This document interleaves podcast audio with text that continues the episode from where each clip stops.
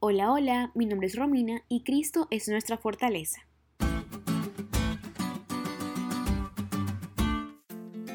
El año pasado, algunos medios de comunicación relataron una historia poco peculiar.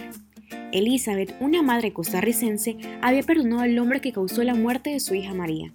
Y no solo eso, luchó para que no lo encarcelaran. María comenzó a establecer una relación con Nicolás, un joven de Singapur que conoció en la iglesia. Ambos servían como líderes de grupo juvenil. Una noche, después de practicar en el coro, salieron juntos a comer y tomar una copa de vino.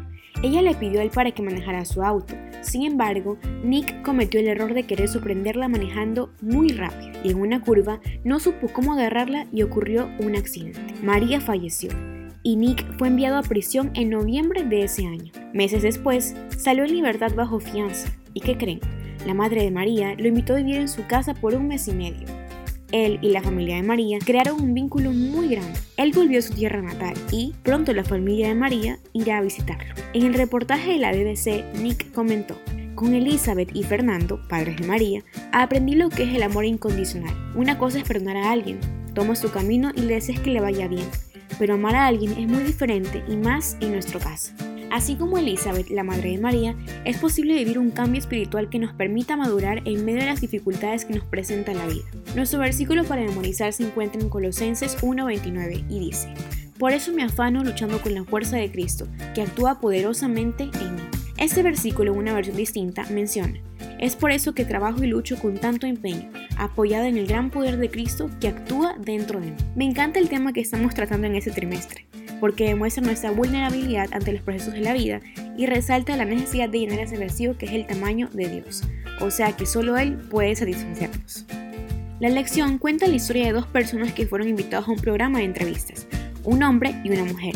Ambos tenían un factor en común, habían experimentado la pérdida de un hijo. Uno de ellos había sido asesinado 20 años antes y su enojo y amargura superaban los límites.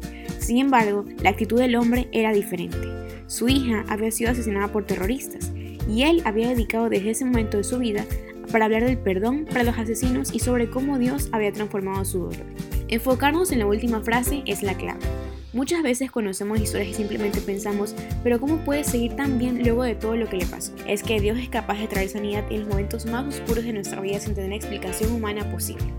Solo aquel que nos creó es capaz de fortalecernos y mantenernos firmes en medio de tiempos difíciles. Durante esta semana vamos a reflexionar cómo podemos tomar esto en una realidad en nuestras vidas y no abrumarnos en medio de las pruebas.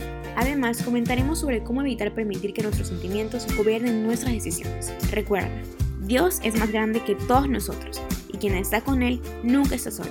¿Qué sería de nosotros sin Él? ¿Te diste cuenta de lo cool que estuvo la elección? No te olvides de estudiarle y compartir este podcast con todos tus amigos. Es todo por hoy, pero mañana tendremos otra oportunidad de estudiar juntos.